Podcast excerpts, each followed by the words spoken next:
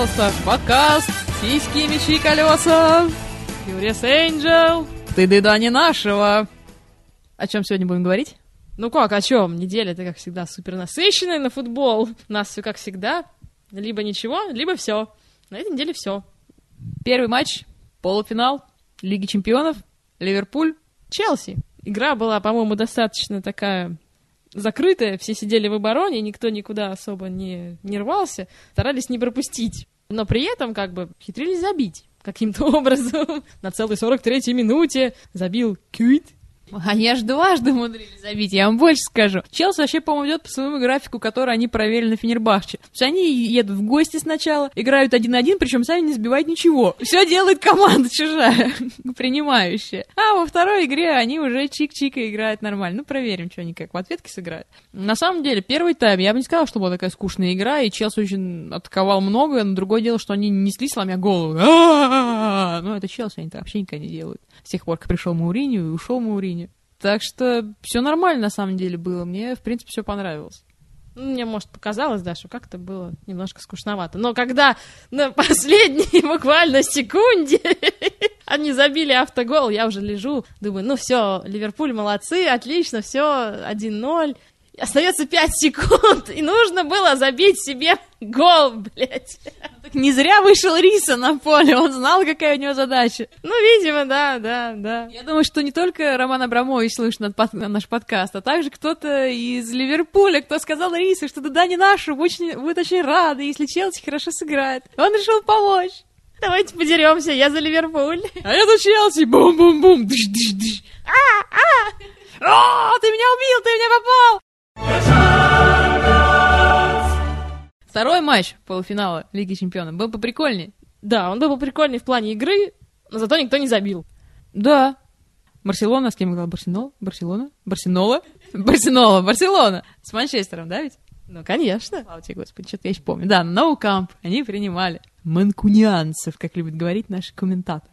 Как вы могли забыть про Манчестер? Там же ваш любимый Понимаешь, я думаю, это сохранность психики, потому что когда начался матч, мое сердце разрывалось просто. За кого же болеть? Потому что, с одной стороны, в Манчестере там прекрасный, как бог, Криштиану Рональдо. Вай-вай-вай, который не забил пенальти. Да, вот, кстати, когда он на второй минуте, даже же, не успели они выйти на поле, на третьей, на второй минуте они умудрились, манчестерцы, э, манкунианцы, простите, умудрились заработать пенальти, так Сука, Криштиану Рональду. Ни хера не забил.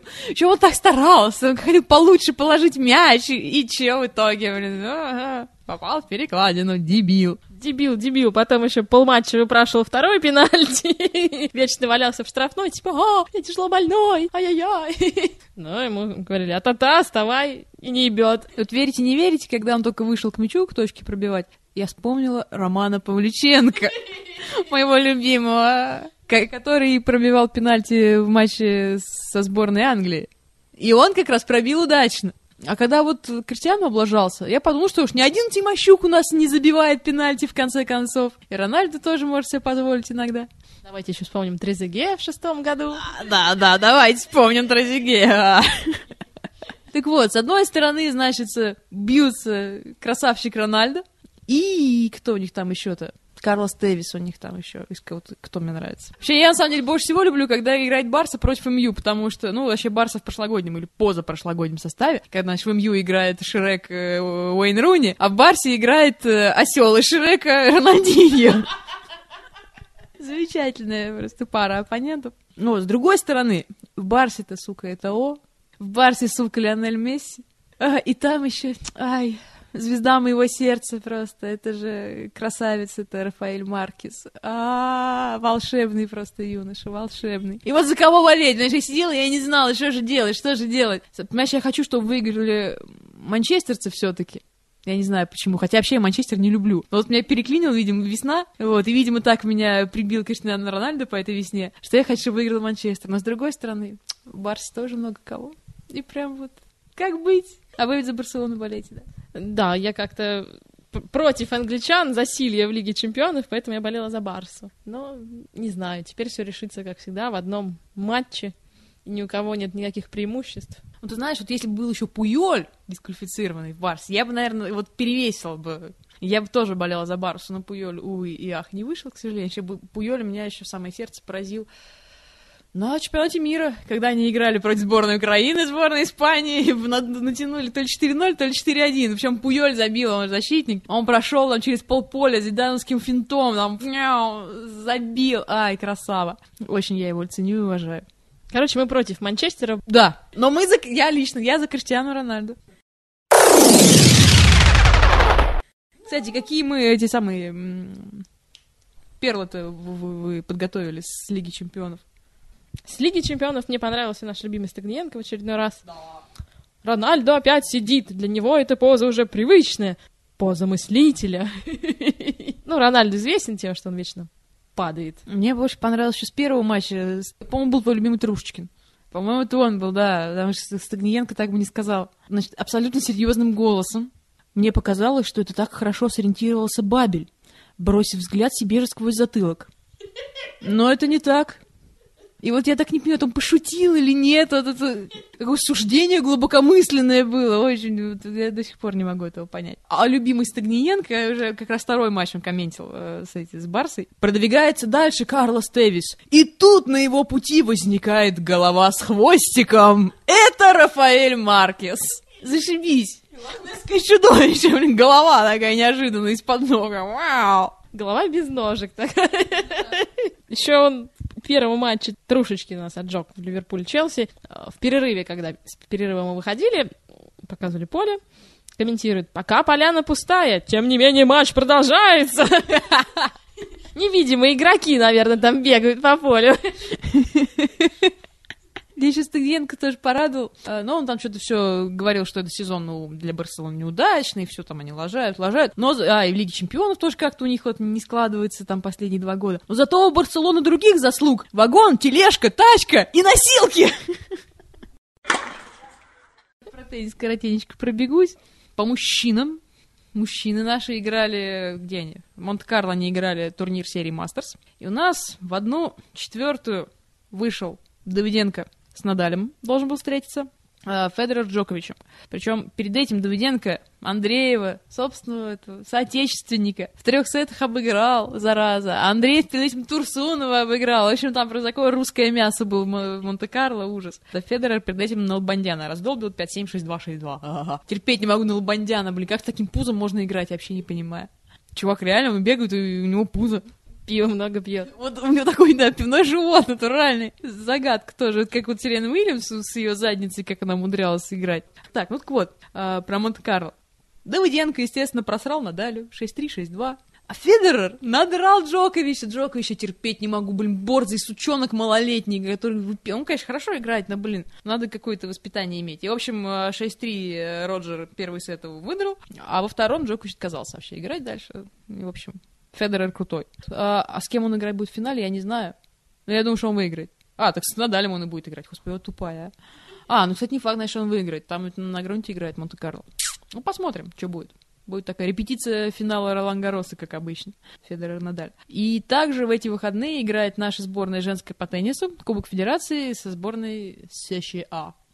Простите, Василий Борисович, на сборной США круто облажалась. Ну, причем они привезли такой слабый состав, э, сестры Уильямс не приехали, в общем, они каких-то лохушек из второй сотни привезли, естественно, их всех раздолбили напорощ, у нас, по-моему, только одна пара осталась, и все, парный, парный матч еще. А три, одиночни, три одиночницы, Кузнецова, Чеквитадзе и Звонарева, там еще вынесли от несчастную Вани Кинг два раза, и Кузнецова кого-то другого вынесла, даже не знаю, как зовут вообще эту теннисистку, которая приехала. И все.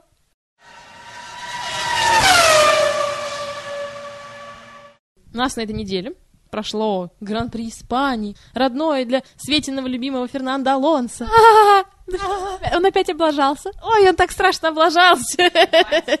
Причем он ехал, в принципе, очень даже нормально, там в первой десятке, где-то в очковой зоне, как у нас это принято называть. И сгорел мальчик, сгорел. В смысле? Да нет, не бойся, все нормально. Мотор сгорел. А, причем так, с пламенем, полыхал. Ты не пугай так меня. Единственный гонщик, которого я знаю, как зовут и как он выглядит. Но выглядит он неплохо, я согласен. Но это все, пожалуй, все его заслуги, которые я могу отметить. Помимо погоревшего Алонса, меня очень убила страшная авария Хейки Коваланина. Там где-то в первой половине гонки на полной скорости. У него что-то случилось с колесом, то ли то ли развалилась покрышка, то ли какая-то деталь подвески отлетела. Там на такой скорости просто не видно было. Соответственно, просто машину снесло, она не смогла повернуть нифига в поворот. На скорость 230 км в час он въехал полностью, практически машина въехала в стену из покрышек. То есть буквально даже башка гонщика была в покрышках. И я сидела так, а, а. То есть гонщик не шевелился, его не могли вытащить, машина застряла, ее не могли там 10 стюартов выкатить, потому что ну, все-таки она и весит там полтонны, да? И никто ничего не говорит, как всегда. Там, трактор едет полчаса, машина медицинская тоже едет там черти сколько. Но, слава богу, Формула-1 все-таки безопасность превыше всего. FIA постоянно проводит краш-тесты, э, в которых машина должна там при определенных нагрузках, при определенных авариях выдерживать их и оставаться все-таки более-менее целой, чтобы сберегать, так сказать, гонщика. В принципе, он, когда его носили на носилках, он показал, что, типа, я в сознании, я живой, все нормально. То есть очень хочется верить, что на следующий гран-при он все-таки выкатится. А что, можно убиться насмерть об покрышки? Ну, на скорости 230 км в час при лобовом столкновении, как ты думаешь? Ну, я думаю, что если он в бетонную стену впахался, наверное. Ну, в бетонную, да, но тоже, знаешь, поскольку он головой въехал в покрышке, можно было как-то неудачно там... Какой-нибудь даже кусок машины мог отлететь, и как бы ай-яй-яй. А, вот, у меня вопрос, кстати, вам, Лоховской, по поводу гонок. Я сегодня видела в, новостных, в новостной ленте на канале 7 ТВ следующую фразу. Кимми Райконен завоевал полпозицию. Что это обозначает?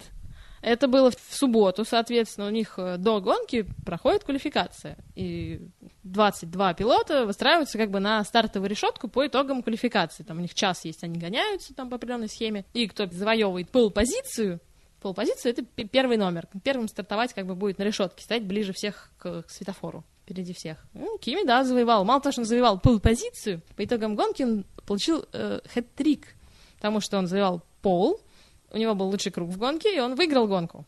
А, Кими опять выиграл гонку! Феррари опять дубль, потому что Филиппе Масса приехал второй, соответственно, у нас опять дубль. У-ху! Феррари, вперед! А за хитрик им больше платят?